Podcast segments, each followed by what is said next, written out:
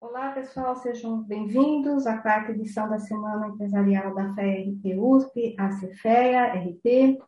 Eu sou a Márcia, professora aqui do curso de administração, aqui da FEA, e eu gostaria de apresentar para vocês o Rodrigo Perenha, que ele é Director of Engineering é, no Mercado Livre, ele é responsável pela vertical de online payment do Mercado Pago, também exercendo papel de líder focal, local dos times do Brasil, longa experiência com projetos, tecnologia, agilidade. Iniciou como desenvolvedor Java e, nos últimos anos, vem atuando como líder de times. O Rodrigo também atuou em empresas bastante conhecidas e renomadas, como a 99, a Livelo, a CIA, a Claro, a Rede e outras, né, Rodrigo? E bastante. ele falará sobre mentalidade de uma organização ágil. Desde já, eu quero agradecer ao Rodrigo por contribuir com seus conhecimentos aqui na quarta CFEA RP. Rodrigo, você está com a palavra. Obrigado, professora Márcia. Vamos lá, então. É, meu objetivo aqui, pessoal, é contar para vocês uma visão geral do, do que a gente faz aqui no Mercado Livre e aí compartilhar alguns insights e também algumas boas práticas que eu acho que pode ajudar vocês, que é muita coisa que eu vi em teoria, eu vi o pessoal discutindo e hoje eu posso contar para vocês que a gente faz na prática que funciona bem. Então vamos lá. Todo mundo vendo aí a apresentação, né? Já tá aí? Alguém consegue dar um sinal? Matheus? Sim, sim. Tá bom. Beleza, então vamos lá. É, aqui um pouquinho, aqui, aqui, é uma foto da Melicidade, justo onde eu estou agora, né? Que é o nosso escritório aqui em Osasco. É um escritório bem legal, tem quadra, tem academia, tem tudo aqui, por isso que a gente chama de Melicidade. E aí a professora já me apresentou, mas fazendo só um resumo, né, da, da minha última passagem aqui, que é o Mercado Livre.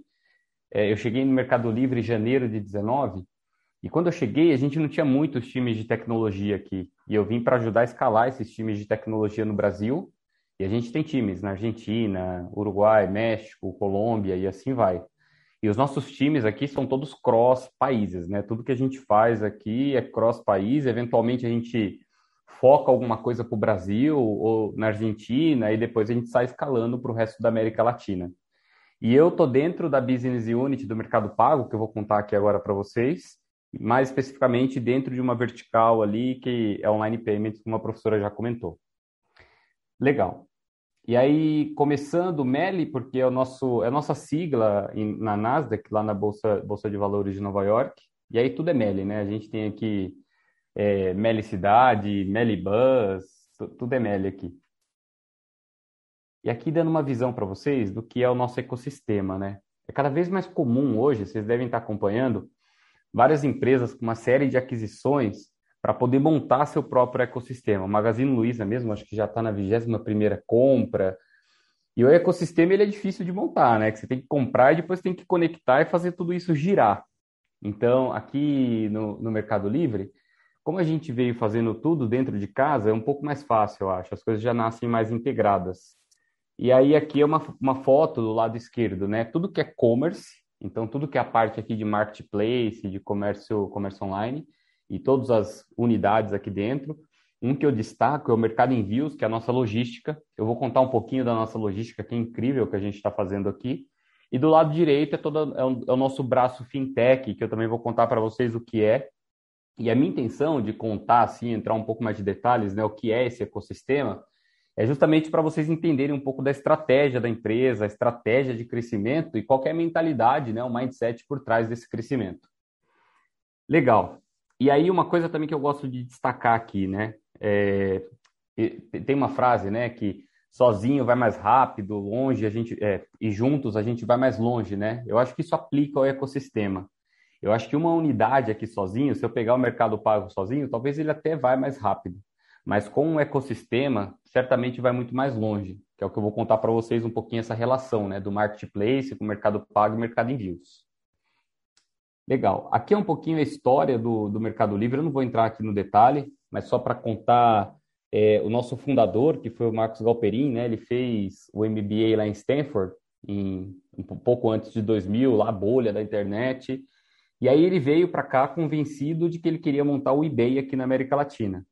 E começou com esse sonho. É, foi um começo assim que promissor, mas depois difícil, né? 2003 ali a empresa quase fechou as portas. E aí teve um momento que passou essa crise e o próprio eBay foi um investidor, foi um parceiro aqui do Mercado Livre.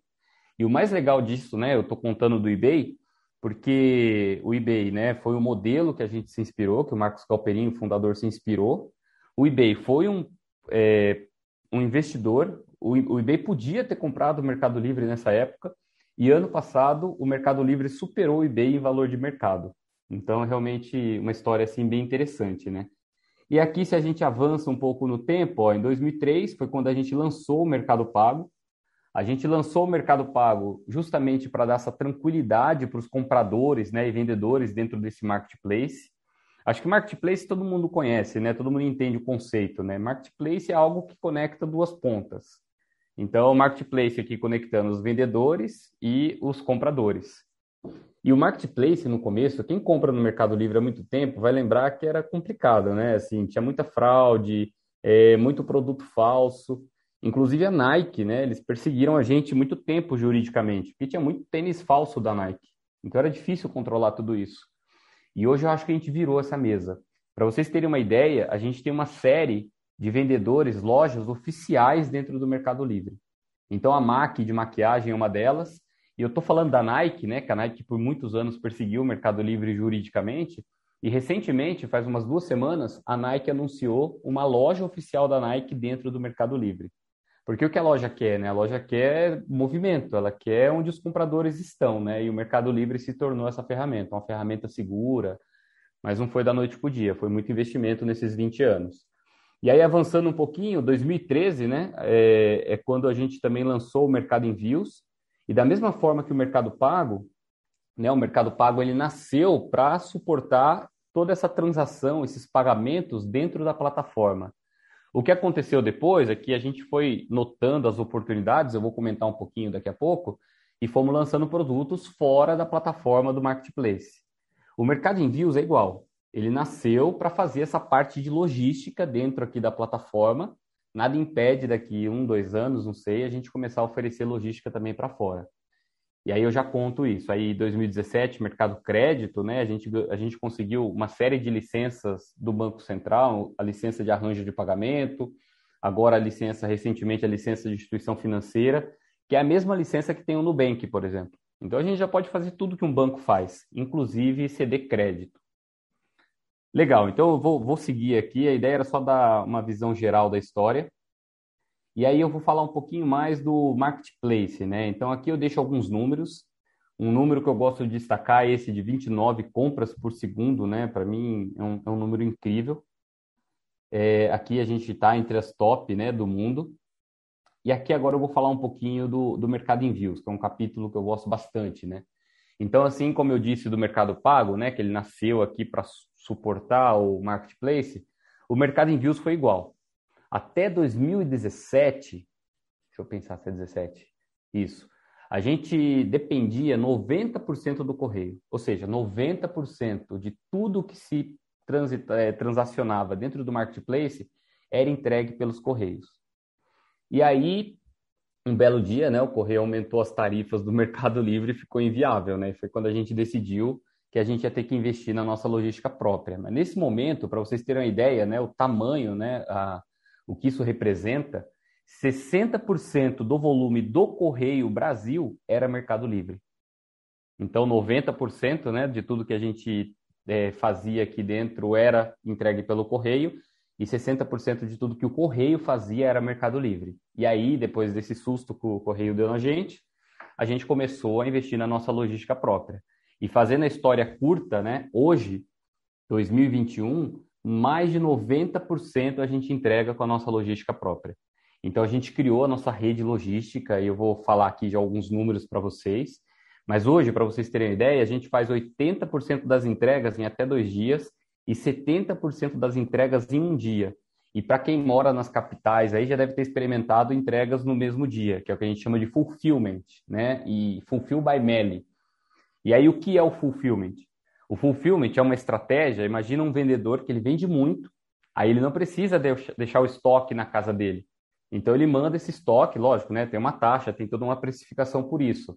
Mas pensando no NPS, na satisfação da compra, a logística, a entrega, a pessoa já sabe o produto, ela já comprou esse produto várias vezes.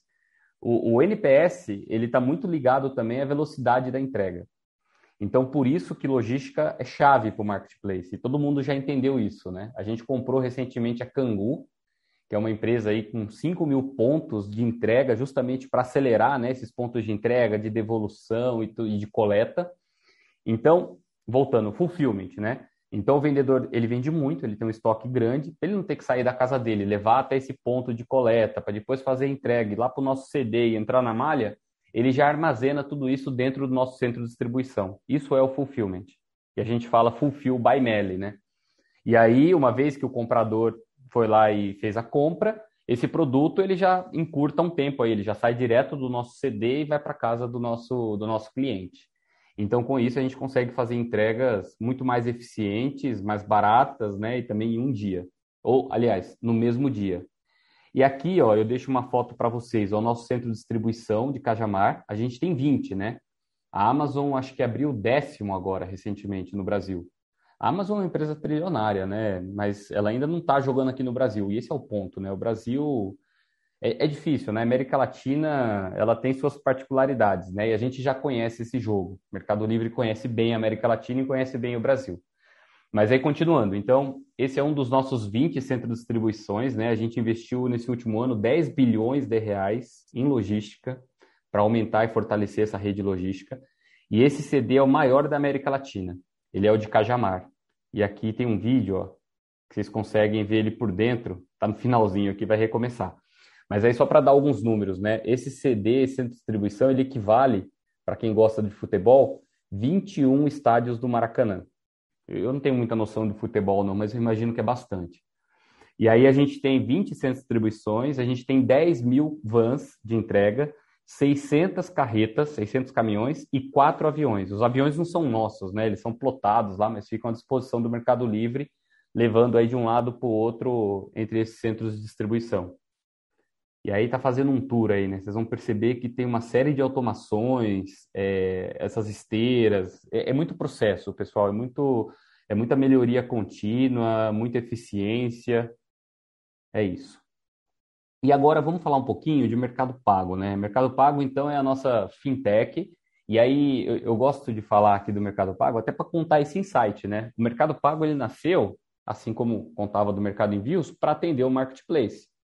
Só que a gente foi notando muita oportunidade fora do marketplace e foi crescendo. E aí a gente foi criando todas essas frentes, esses produtos que vocês estão vendo aí, né? Cartão de crédito, rendimento, QR Code. A gente investiu muito no QR Code, mesmo antes de existir o Pix, né? O Pix chegou agora, a gente foi é, uma das empresas aí que ajudou muito o Banco Central nas discussões e definições, mas a gente já vinha há uns dois, três anos investindo forte aí nessa rede de QR Code, né? Deixando ajudando as pessoas a deixar, não precisar mais usar cartão, não precisar mais carregar dinheiro, conseguir pagar tudo pelo celular. Mas tem uma série de produtos que a gente oferece hoje com o Mercado Pago por fora do marketplace. E, e tem um monte que está no forno aqui, pessoal. A gente não para. Eu acho que esse é o legal da empresa, sabe, de inovação. Vocês vão perceber que as empresas que mais inovam é isso. Ela começa um monte de frentes e vai experimentando. Uma deu certo, meu, vamos investir, né? Vamos seguir aqui fortalecendo, e outras não deu certo, tem que abandonar. Então tem que ter essas duas habilidades, né? De entender que não vai e que tem que abandonar aqui, mesmo que perca um dinheiro para não ter que perder o dobro, e outras que a gente tem que investir mais energia e, e a gente vai experimentando justamente nessa linha de inovação. Então é isso, de cada 10 frentes que a gente abre, se duas, três derem certo, a gente já está num sucesso tremendo. E muito disso que vocês estão vendo na tela, de que eu estou contando, nasceu dessa forma. Beleza, então o, o insight aqui que eu trago para vocês é isso: é ficar muito atento às oportunidades. E se tiver que fazer mudança de rumo, né, que a gente fala, se tiver que pivotar, tem que pivotar, galera. Tem que abandonar e tem que entender que às vezes você vai abrir mão, vai perder alguma coisa, mas se você não abrir mão também, você vai perder o dobro. Aqui alguns números, né, da, das nossas é, do, do, de fintech aqui do Mercado Livre, do Mercado Livre. E aí eu entro num capítulo agora que é crescimento, né? Então, a gente está numa pegada de investimento muito grande. A gente tinha, a gente começou o ano de 2021 com 16 mil funcionários e a ideia é dobrar esse ano, né? A gente já está terminando o ano, né? Estamos quase dobrando. Mas no final, ó, o Brasil vai ser o país que mais tem funcionários do Mercado Livre. A gente tinha 5 mil, vamos ter mais 7.200 no final. E aí embaixo eu deixei uma barrinha contando para vocês verem a evolução do time de tecnologia. Estou falando só tecnologia, tá? Tô falando de desenvolvedores. Esse ano a gente contratou 4 mil pessoas de tecnologia América Latina. É muita gente, pessoal. É um desafio tremendo.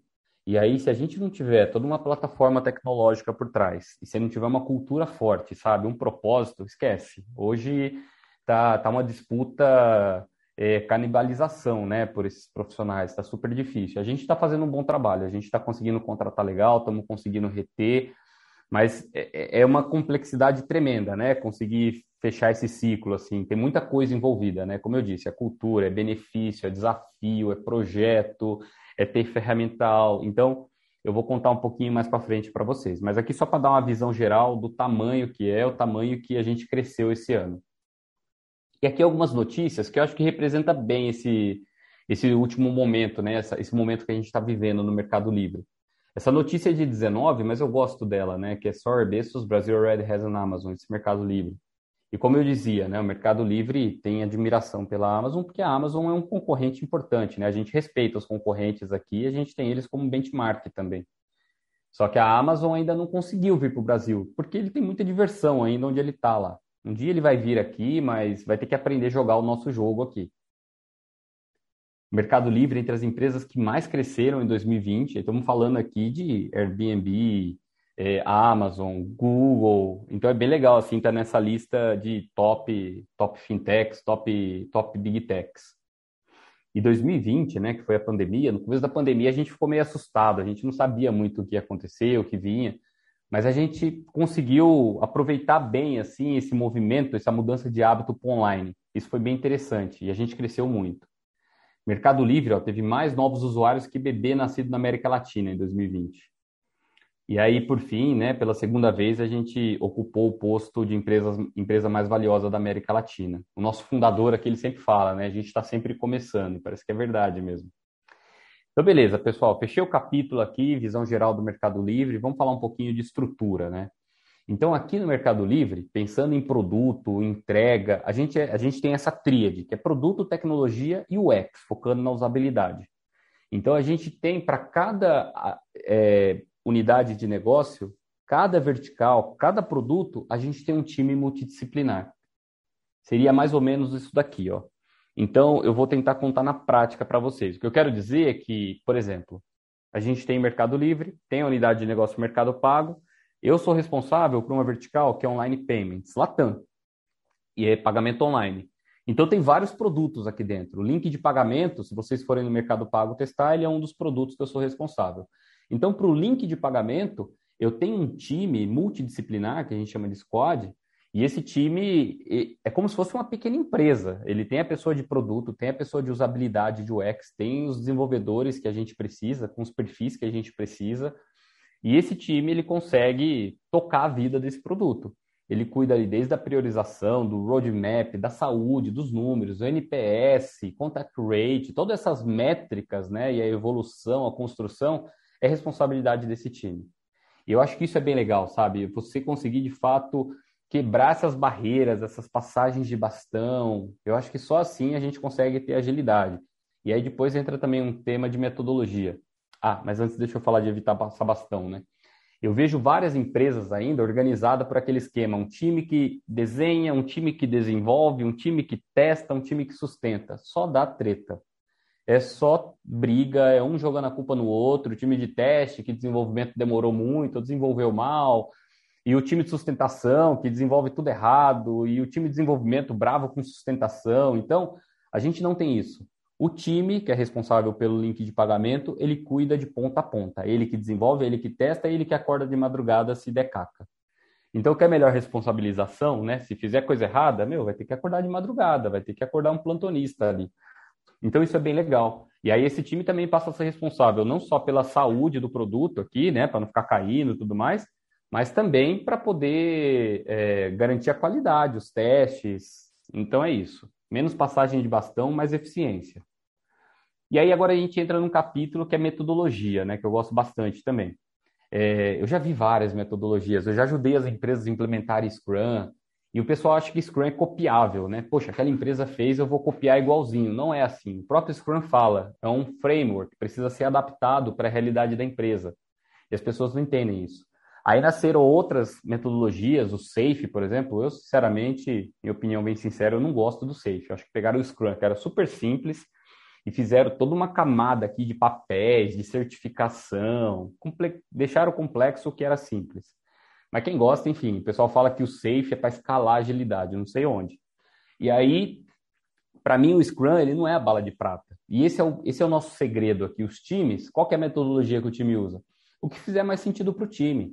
Se o time quiser usar Scrum com um pouquinho de Kanban, ou quer usar só Kanban com algumas cerimônias do Scrum, fazendo daily, faz a retrospectiva, tá tudo certo. Quer usar Go Horse também, que vai ser mais eficiente, é o melhor para o time? Manda bala do Go Horse, não tem problema. Para a gente o que importa é compromisso entregue. E aí eu já vi, assim, pessoas vêm fazer benchmark e falam, mas como é que você não garante que a pessoa está lá no sofá? Cara, eu não quero saber se ele está no sofá, se ele está entregando, se está feliz, se está trabalhando. Para mim, o que importa é o compromisso entregue e o clima tá legal e o time interagindo. É isso. E não é metodologia que dá isso. Então, por isso que é super legal, né, a gente ter um pouquinho, não essa cabeça focada em metodologia, mas focada em mindset ágil. Tem uma série de coisas que a gente vai ver daqui a pouco que são mais importantes do que a metodologia. Eu gosto do Scrum, tá? Eu gosto bastante. Para quem está começando, eu recomendo. Mas depois é bem natural, assim, que o Scrum Master ele deixa de existir o papel, porque as pessoas começam a tirar o impedimento, times autônomos, né, independentes, e aí em algum momento também fica mais comum as pessoas usarem Kanban. Mas só leve em consideração que tem uma pitada forte aqui de opinião, tá? Então é minha opinião. Mas, mas é o que eu acredito e o que funciona aqui no Mercado Livre, sabe? Bastante autonomia na escolha e na adaptação da metodologia. Mais importante que o método é o mindset. E aí entra essa parte aqui, né, que é o mindset que eu estou falando para vocês. Então, ah, eu fiz umas bolinhas aqui, ó. Então, primeira coisa, né, eu acho que todo mundo tem que participar, né? E esse negócio aí de comando e controle, isso aí está fora de moda, não funciona mais. Então todo mundo tem que ter espaço para contribuir. Nas mesas, não importa o cargo, não existe isso. A participação ela tem que ser igual. É, às vezes as pessoas ficam analisando muito, perde o timing das coisas.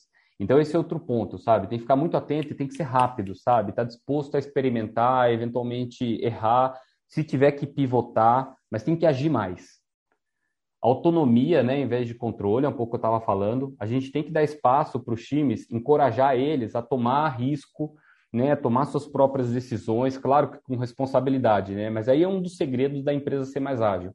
Imagina se toda decisão tiver que levar para o board, tiver que levar para um diretor, não sei, a empresa não vai sair do lugar. Então os times têm que ter essa independência. É, o pessoal fala, né, perfeição, é, eu até esqueci a frase, mas perfe... eu, eu, eu, sou contra a perfeição. A perfeição é inimiga. Errei aqui. Não lembro. Tá, tá bom. Mas para mim, mais que perfeição, né, é execução, né? É a gente ter as coisas entregues. Então, as pessoas às vezes ficam buscando perfeição e perde o timing também das coisas. Então, a gente é como se fosse um rio, né? A gente tem que ter entrega contínua aqui, progresso. Então, um pouco aí também de vulnerabilidade, né? Acho que a gente fica também venerando esse negócio de é, super-heróis, né, pessoas excepcionais. Não existe isso, né? Todos somos humanos e a gente se complementa. Eu acho que esse é o segredo dos times multidisciplinares. E às vezes mais velocidade do que consenso, né? Tem algumas empresas que usam até algumas teorias de tomada de decisão, eles falam disagreement commit. E às vezes é isso. Se eu for querer para qualquer movimento, para qualquer decisão, ter o aceite de todo mundo, também vai difícil, vai ser difícil sair do lugar. Então muitas vezes tem que pegar aqui a decisão da maioria, quem não concorda, disagreeing commit não vale lá na frente. Ah, eu avisei que ia dar errado. Não, você deu disagreeing commit, isso é parte da decisão. E vamos em frente.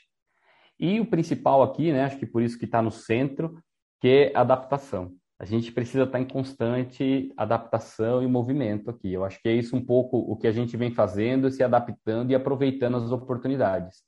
E até um pouco da história que eu contei no início, né? Foi algo que o Mercado Livre fez que ele não era mais, hoje, né, não é mais só um marketplace, enquanto o eBay, né, que era a nossa grande referência, ele ficou parado no tempo. Beleza. E aí, uma coisa importante também que eu falo para a galera, né, não adianta também entrega a qualquer custo, tem que cuidar das pessoas, tem que cuidar do clima, porque a corrida é longa, pessoal, assim, não é uma corrida de 100 metros, né, porque quando termina uma corrida já começa outra. Então não adianta que essa história, vamos trabalhar todo final de semana para fazer entrega, não vai funcionar, vai todo mundo embora depois. Então a gente tem que tratar como se fosse uma maratona, tem que ter ritmo e a gente tem que fazer escolhas. E aí a nossa arma secreta aqui é trade-off. É, e quem conhece já metodologia, metodologias ágeis vai saber isso, né? É, se tem alguma coisa que ficou de fora, tem que entrar, alguma coisa tem que cair, são trocas. Mas o mais importante, tem que cuidar das pessoas. E aí esse é o ponto do iceberg, né? Quando tudo é urgente, nada é urgente.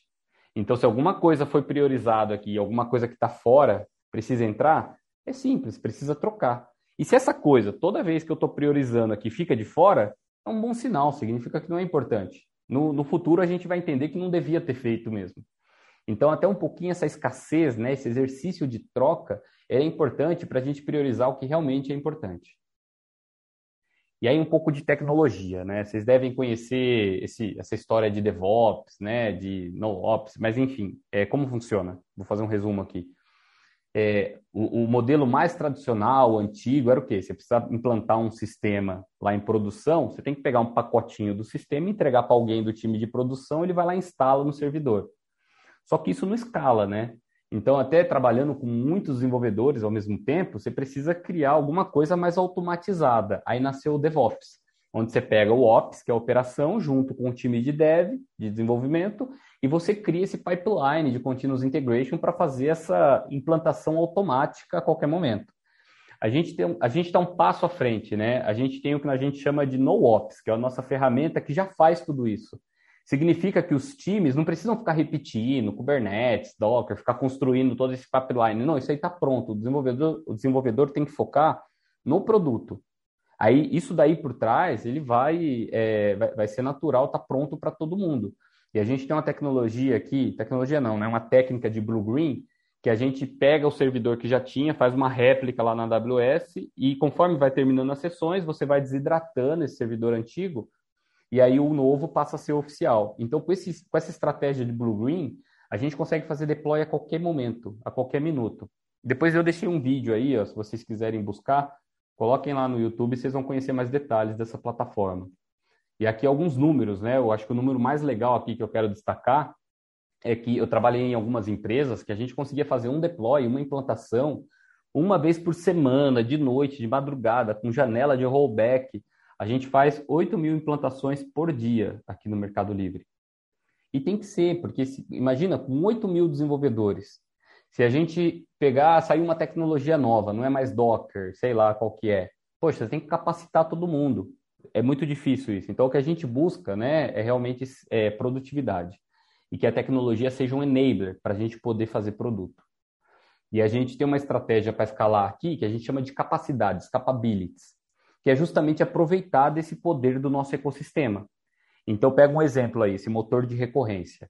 Eu estou fazendo um motor de recorrência para o nosso produto de assinaturas aqui de fintech. Esse mesmo motor de recorrência, ele pode ser usado depois para compra recorrente no marketplace ou para assinatura dentro do nosso programa de fidelidade. Então, isso é capability, né? E tudo que a gente tem aqui é API, né? Então, são esses pacotes reaproveitáveis.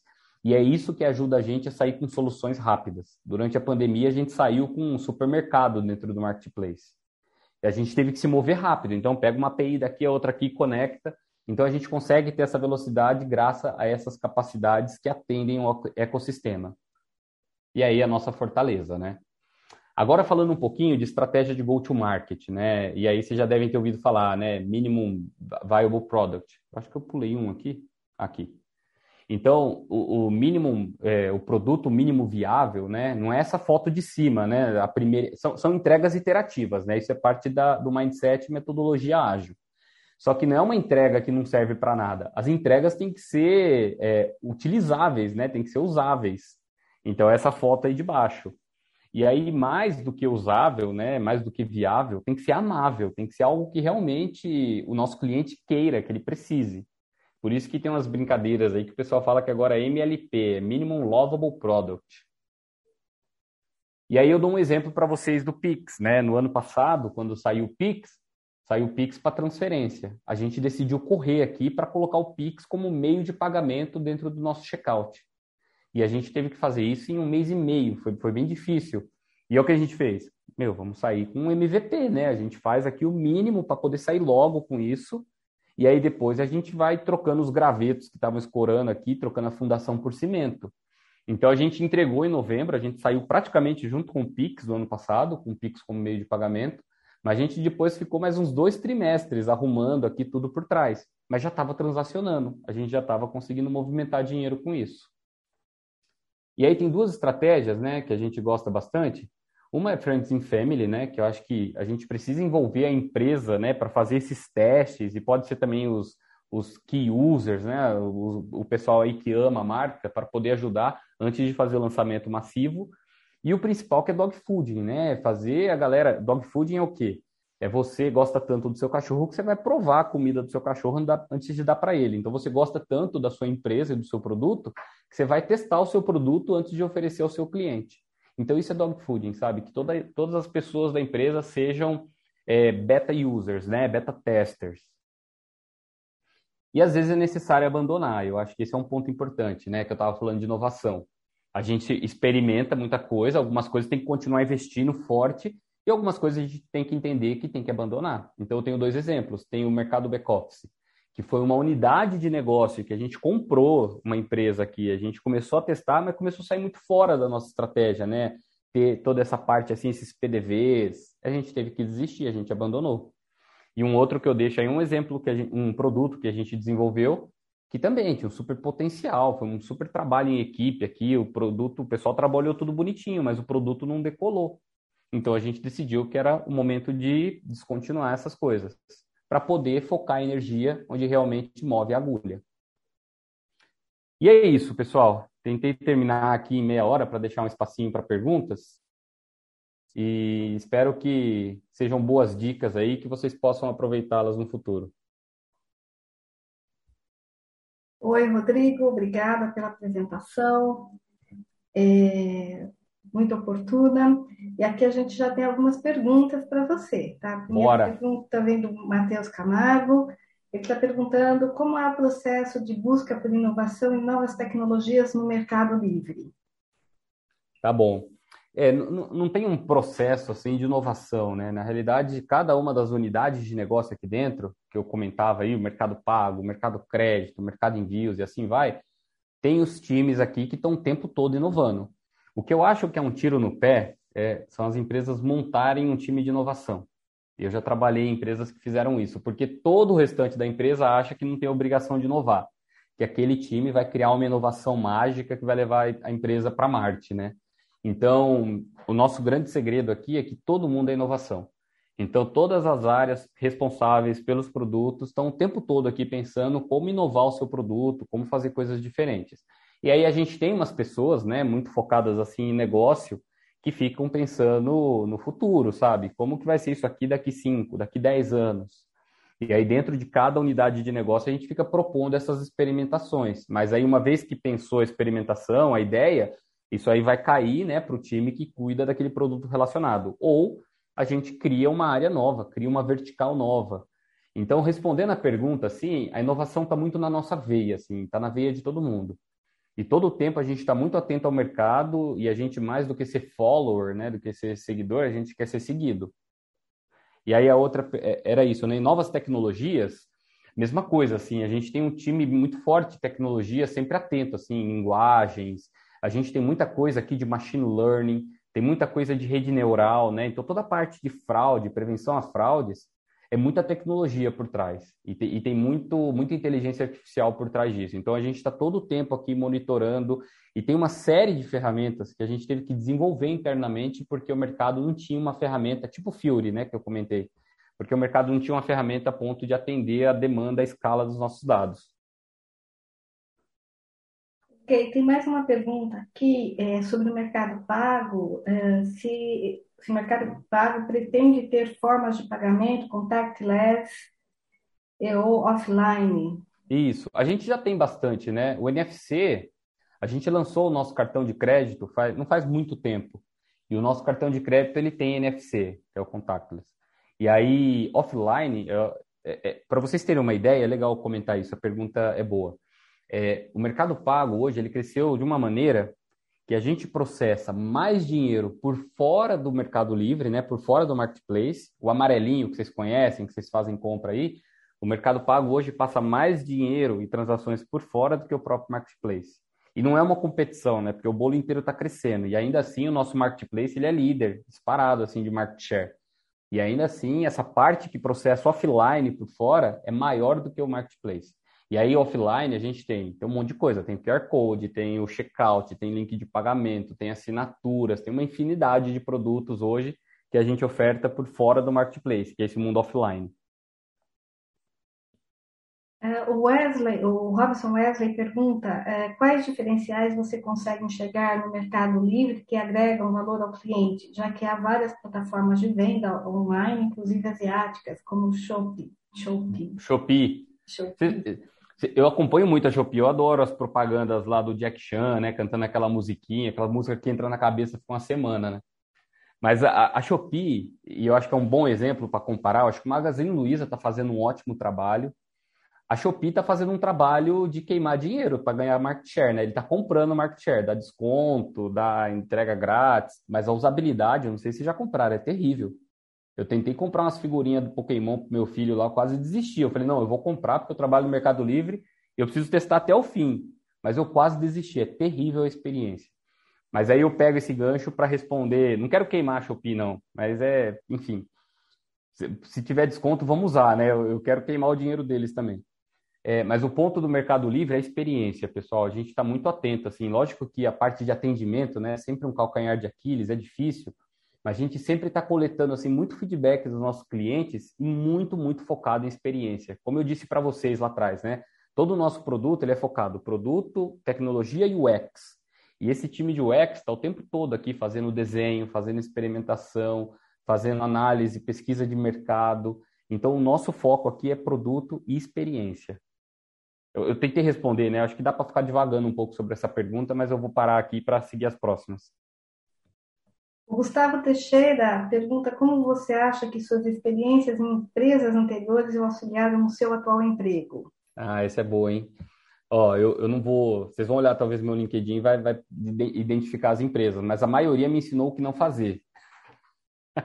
eu tive assim umas lideranças que foram meio complicadas, sabe? E, e, eu aprendi bastante, né? O que fazer, mas também o que não fazer. E, a, e as experiências anteriores também me deram resiliência. E eu, eu, gosto muito hoje do Mercado Livre, porque é uma empresa que tem uma cultura muito boa, assim. Eu valorizo muito cultura, clima. Lógico que dinheiro é importante, né? Sempre vai ser, mas hoje eu peso bastante também o tema cultura. Mas também é, eu acho que tudo isso que eu fui vivendo nas outras empresas vai meio criando o seu repertório, né? Então, eu trabalhei em algumas empresas um pouco mais atrasadas e outras eu aprendi um pouco mais de pessoas, outra eu aprendi um pouco mais de relacionamento, outra mais de negociação. Aí eu passei na 99 Táxi, que era uma startup, né? Vida louca, aprendi um monte de coisa aí também, de metodologia, de agilidade, essa pegada de Vale do Silício, de startup. Então, tudo isso foi formando o meu repertório, né? E mesmo as experiências ruins, foi me dando exemplo aí do que não fazer e também resiliência, né? Me deu casca aqui para aguentar mais. Mas é isso. É, existe algum plano futuro para o mercado pago aceitar transações em criptomoedas? É, o Matheus Camargo está perguntando. Nossa, pessoal, eu queria poder falar abertamente disso aí, mas tem, mas eu não posso contar. Assim, é super sigiloso. Mas a gente está com um projeto muito legal de criptomoeda aqui dentro e, e, vai ser um estouro aí. Mas a gente deve lançar agora em, em janeiro, fevereiro. Fiquem atentos aí. Mas tem sim, a gente tem muita coisa aqui dentro do forno, algumas eu não posso contar, essa é uma delas.